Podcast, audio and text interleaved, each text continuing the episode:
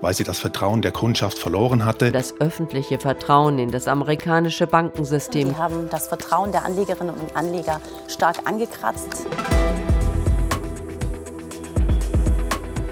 Das Vertrauen der Kundinnen und Kunden ist futsch. Die Verunsicherung an den Finanzmärkten ist groß. Ja, das so ungefähr die Standard-Headlines, wenn es um Banken geht, die pleite sind. Aktuell wieder gelesen und gehört im Zusammenhang mit der Silicon Valley Bank. Die Bank ist pleite und auch hier haben die Kundinnen und Kunden das Vertrauen verloren. Mhm. Das Vertrauen entscheidet also über Sein oder Nichtsein einer Bank. Darum reden wir in dieser Episode über unser Bauchgefühl bei Finanzgeschäften, rationale oder irrationale Handlungen, wenn es ums Geld geht und einmal mehr die Credit Suisse. Mein Name ist Daniela Püntener. Schön seid ihr dabei.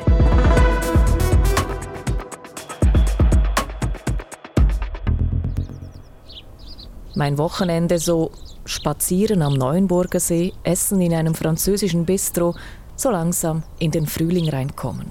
Anders das Wochenende von US-Finanzministerin Janet Yellen. I've been working all weekend with our banking regulators to design appropriate uh, policies to address this situation. Aha, working all weekend. So das Wochenende der US-Regierung. Sitzungen, Calls und Vorkehrungen treffen, um das Vertrauen zu stärken. Es gebe nach den Turbulenzen um die Silicon Valley Bank jetzt keinen Grund zur Panik, so die Message. Die US-Regierung versucht hier also mit allen Mitteln, Bankkundinnen und Bankkunden dazu zu bringen, dass sie erst einmal abwarten und Tee trinken, bevor sie ihr Geld von der Bank abzügeln. Ja, ich verstehe da die Bankkunden der Silicon Valley Bank ganz gut, denn wäre meine Bank fünf vor Pleite, dann würde ich mein Geld auch so schnell wie möglich da wegbringen. Für mich klingt das jetzt also alles eher so nach Symbolpolitik. Ja, ich glaube, zuerst einmal ist der Zeitpunkt, an dem die Meldung kam, dass es die Bank so nicht mehr geben wird, ist relativ typisch. Das war an einem Freitagnachmittag. Und das passiert typischerweise so, dass man das Wochenende Zeit hat, um Lösungen zu finden und dann am Montagmorgen früh die Lösung auch präsentieren kann. Das ist Alexandra Jansen. Sie ist Ökonomin bei der Vermögensverwalterin Ecofin. Daneben ist sie auch Dozentin an der Universität Zürich und analysiert den Fall Silicon Valley Bank heute bei News Plus. Und ich glaube, was bei einer solchen Meldung wichtig ist, ist, inwiefern die Leute, die ihr Geld bei dieser Bank liegen haben, inwiefern die geschützt sind und dass man denen Sicherheit vermitteln kann, dass sie dieses Geld auch wieder zurückkriegen. Weil ansonsten riskiert man einen Bankrun, was es ja zum Teil bei der Silicon Valley Bank bereits gab und das versuchte man dann, dass sich das nicht noch verschlimmert. Sie sagen, die Ankündigung, die kam in diesem Fall sehr schnell. Das heißt, die Kundinnen und Kunden der Silicon Valley Bank, die haben dann auch das Vertrauen in ihre Bank sehr schnell verloren. Ja, ich glaube, um das beurteilen zu können, muss man verstehen, was die Silicon Valley Bank genau ist. Das ist eine ganz spezielle Bank. Die hat vor allem Kunden aus dem Startup, aus dem Tech-Startup-Bereich. Und hinter diesen Kunden stehen ein paar Dutzend Venture Capital Firmen. Das heißt, die, die Kunden dieser Silicon Valley Bank, die sind sehr konzentriert. Das sind quasi relativ wenige Kunden, alle im ähnlichen Bereich tätig. Und wenn die Kunden in ein Problem kommen, mehr Liquidität brauchen, dann löst das natürlich schnell etwas aus bei der Bank. Und wenn die Finanzierungsfirmen dieser Startups, also die Venture Capital Firmen, die die Startups finanzieren, wenn die die Devise rausgeben, holt euer Geld, dann beginnen plötzlich alle Startups sich sehr ähnlich zu verhalten und dann kommt so ein Herdeneffekt zustande, der dann natürlich sehr schnell wirkt und das ist das, was bei dieser Bank passiert ist und das ist ein, ein ganz spezieller, eine ganz spezielle Situation. Die Silicon Valley Bank ist also keine normale Bank. Sie hat vor allem in der Startup-Szene in Kalifornien eine wichtige Rolle gespielt. Am Freitag hieß es von den US-Behörden, wir machen die Silicon Valley Bank dicht. Die Bank ist nämlich in massive Schwierigkeiten geraten. Wirtschaftsredaktor Jan Baumann erklärt das so. Das Problem war die Bilanz dieser Bank. Sie hatte die Kundengelder, also deren Einlagen, zu einem großen Teil in langfristige Zinspapiere investiert. Die Idee war, damit Zinsen zu verdienen als Bank. Doch sie musste unerwartet diese Zinspapiere unter großen Verlusten verkaufen, weil plötzlich die Kundschaft das Geld auf dem Konto zurückhaben wollte und diese Notverkäufe haben die Schieflage verursacht. Und das führte dann dazu, dass die Bank vorübergehend geschlossen und unter staatliche Kontrolle gestellt wurde. Und dazu wurde dann auch der Handel mit den Aktien der Bank ausgesetzt. Die Bank, die verwaltete übrigens Ende Dezember Vermögen von gut 209 Milliarden US-Dollar. Am Wochenende haben sich die US-Behörden dann beraten. Präsident Joe Biden kündigte etwa an, die Verantwortlichen zur Rechenschaft zu ziehen. Später sagte dann seine Finanzministerin Janet Yellen, eine staatliche Rettung sei ausgeschlossen. Und auch Präsident Joe Biden doppelte nach und sagte, Investoren müssten damit rechnen, dass sie ihr Geld nicht wiedersehen. Investors in the banks will not be protected. They knowingly took a risk And when the risk didn't pay off, investors lose their money. Allerdings, die Gelder der Kunden, die seien gesichert, betonte US-Präsident Joe Biden. All customers who had deposits in these banks can rest assured, I want to rest assured they'll be protected and they'll have access to their money as of today. Betroffen ist übrigens auch eine andere Bank, die Signature Bank in New York. Die Behörden haben auch diese Bank dicht gemacht. Das ist jetzt also der spezifische Fall der Silicon Valley Bank, äh, wo die Kundinnen und Kunden das Vertrauen sehr schnell verloren haben. Aber ähm, wir sehen jetzt auch bei der Credit Suisse einen krassen Taucher bei den Aktien. Kann man das denn vergleichen? Oder anders gefragt, sind die Faktoren, die das Vertrauen ausmachen, immer die gleichen? Ja, also ich glaube, die, die CS ist ein ganz anderer Fall als die Silicon Valley Bank. Die Silicon Valley Bank eben hatte ein extremes Exposure in einem Sektor. Sie hatte enorme Zinsrisiken auf ihrer Bilanz. Das war wirklich, die nahm sehr viele Risiken auf ihr Portfolio. Und ich glaube schon, dass es immer ähnliche Faktoren sind. Oder am Schluss, die Leute haben ihr Geld bei der Bank. Das ist enorm wichtig, logischerweise, für die Leute. Und dann ist man in der Tendenz eher vorsichtig und am Schluss führen schon immer ähnliche Faktoren dazu, dass die Bank nicht die Liquidität, wenn alle Leute gleichzeitig ihr Geld abheben wollen, dann funktioniert das bei den Banken nicht und deshalb ist es ganz wichtig, dass diese Banken gut aufgestellt sind, so dass gar nicht erst eine Unsicherheit aufkommen kann.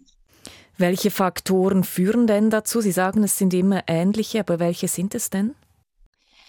Die Leute überlegen sich, wie sicher ist diese Bank, wie hoch ist die Wahrscheinlichkeit, dass ich das Geld, wenn ich es brauche, abheben kann. Und wenn das gefährdet ist, dann wird es heikel. Und dann beginnen die Leute, möglicherweise viele Leute gleichzeitig, ihr Geld abheben zu wollen. Und dann beginnt so ein Teufelskreis. Und das ist das, was bei der Silicon Valley Bank passiert ist. Was im Einzelfall das Misstrauen der Leute dann schürt, das kann von Bank zu Bank völlig unterschiedlich sein. Bei der Silicon Valley Bank war es, dass sie die Zinsrisiken auf ihrer Bilanz nicht gut abgesichert, respektive nicht abgesichert hat. Risiken nicht gut abgesichert, sagt hier die Expertin.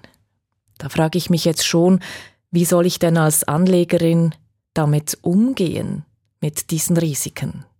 Bevor wir jetzt hier weiterfahren, machen wir deshalb einen kurzen Abstecher in die Psychologie von Anleger und Investorinnen. Denn immer wieder geht es bei Finanzgeschäften eben um dieses Risiko und das ist in meinem Empfinden ein Abwägen. Ja, auch das Bauchgefühl spielt beim Risiko eine wichtige Rolle. Soll ich oder soll ich nicht, das fragen wir uns jeden Tag.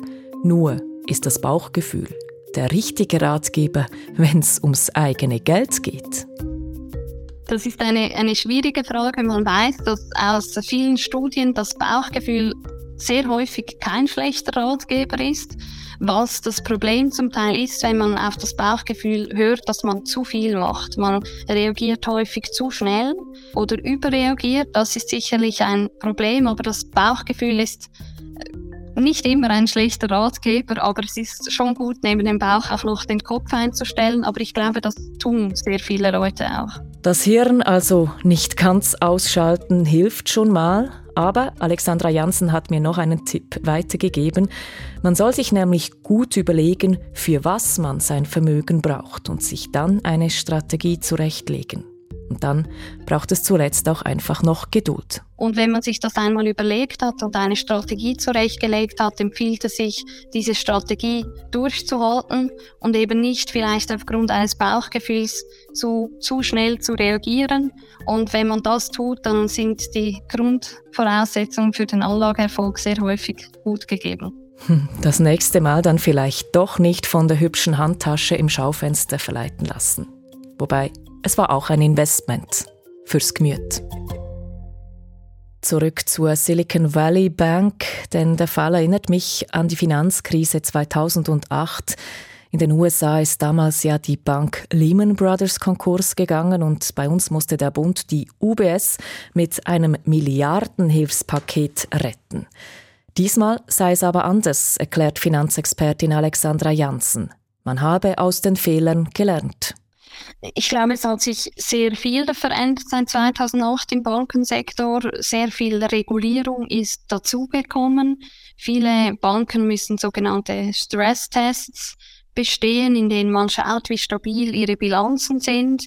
Man, das Augenmerk der Regulatoren ist extrem stark auf, auf der Bankengesundheit, auf der Gesundheit dieser Bilanzen. Und ich glaube, da sind wir heute in einer ganz anderen Situation, sowohl in den USA als auch in der Schweiz. Und was der Fall der Silicon Valley Bank zeigt, ist einfach, dass es Spezialfälle auch gibt, wie jetzt diese Bank, die ist kleiner und läuft deshalb eher unter dem Radar der Regulatoren und dass dort in Einzelfällen solche Probleme entstehen können, das zeigt diese Bank auf. Aber ich glaube, man muss auch sehen, dass es nicht eine typische Bank ist und dass bei den typischen Banken sowohl in den USA als auch in der Schweiz die Situation heute ganz eine andere ist als vor der Finanzkrise. Die Silicon Valley Bank ist also ein Spezialfall. Und dennoch hat ihr Zusammenbruch weltweit Folgen für andere Banken. Unter anderem ist eben auch die Schweizer Großbank Credit Suisse stark betroffen. Schon wieder, dachte ich, die Bank ist ja bereits angeschlagen nach diversen Skandalen. Nun ist ihr Aktienkurs heute regelrecht wieder abgestürzt. Mir ist jetzt aber trotzdem noch nicht so ganz klar, wo genau der Zusammenhang ist, denn auf der einen Seite haben wir eine Startup-Bank in den USA, ein Spezialfall, das haben wir jetzt gehört, und auf der anderen Seite ist da die Credit Suisse eine Schweizer Großbank.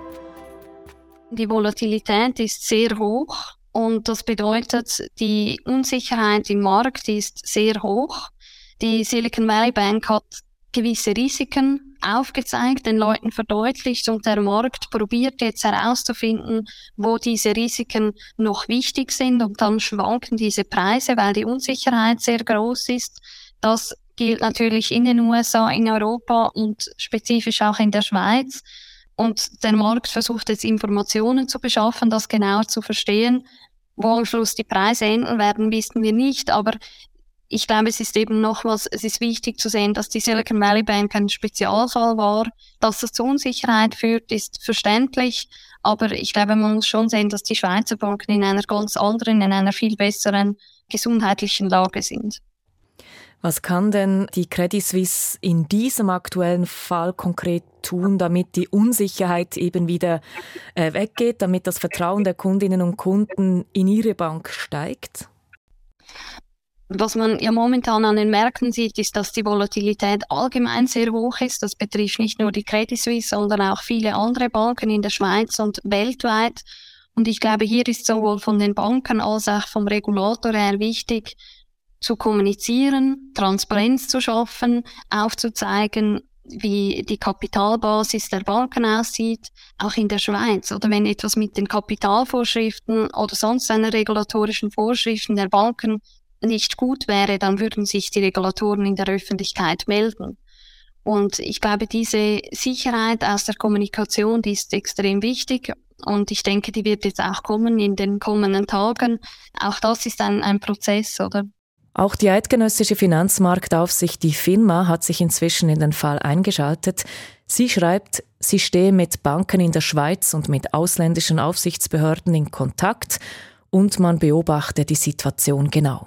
Das sei bei solchen Vorkommnissen üblich. Klingt für mich jetzt irgendwie auch beruhigend und auch Ökonomin Alexandra Jansen bestätigt hier mein gutes Bauchgefühl. Momentan geht es den Schweizer Banken sehr gut. Man sieht das an den Gewinnen der Schweizer Banken. Die Banken kriegen aus ihren Reserven, die sie bei der SNB haben, Zinsen bezahlt von der SNB. Das sind etwa sieben Milliarden pro Jahr, die wir zu den Banken fließen. Die Zinsmargen sind gestiegen. Also die, die Gesundheit der Banken insgesamt, soweit man das von außen beurteilen kann, würde ich meinen, ist relativ gut. Und ich finde es wichtig zu unterscheiden zwischen der Situation der Schweizer Banken und einem Spezialfall wie der Silicon Valley Bank, dass man sich bewusst ist, dass das wirklich nicht dasselbe ist und die Gesundheit in der Schweiz der Banken eine ganz andere ist. Hier also alles soweit okay, sagt die Ökonomin. Wie es in den USA weitergeht, darüber wird natürlich immer noch beraten. So trifft sich die Führung der US-Notenbank Fed am Abend. Was dabei rauskommt, das erfahrt ihr jederzeit auf der SRF News App. Uns erreicht ihr via Mail an newsplus.srf.ch oder wir nehmen eure Fragen und Inputs natürlich auch als Sprachnachrichten entgegen unter der Nummer 076 320 1037. Produziert hat diese Folge Silvan Zemp. Ich bin Daniela Püntener. Wir sagen Tschüss und merci fürs Zuhören.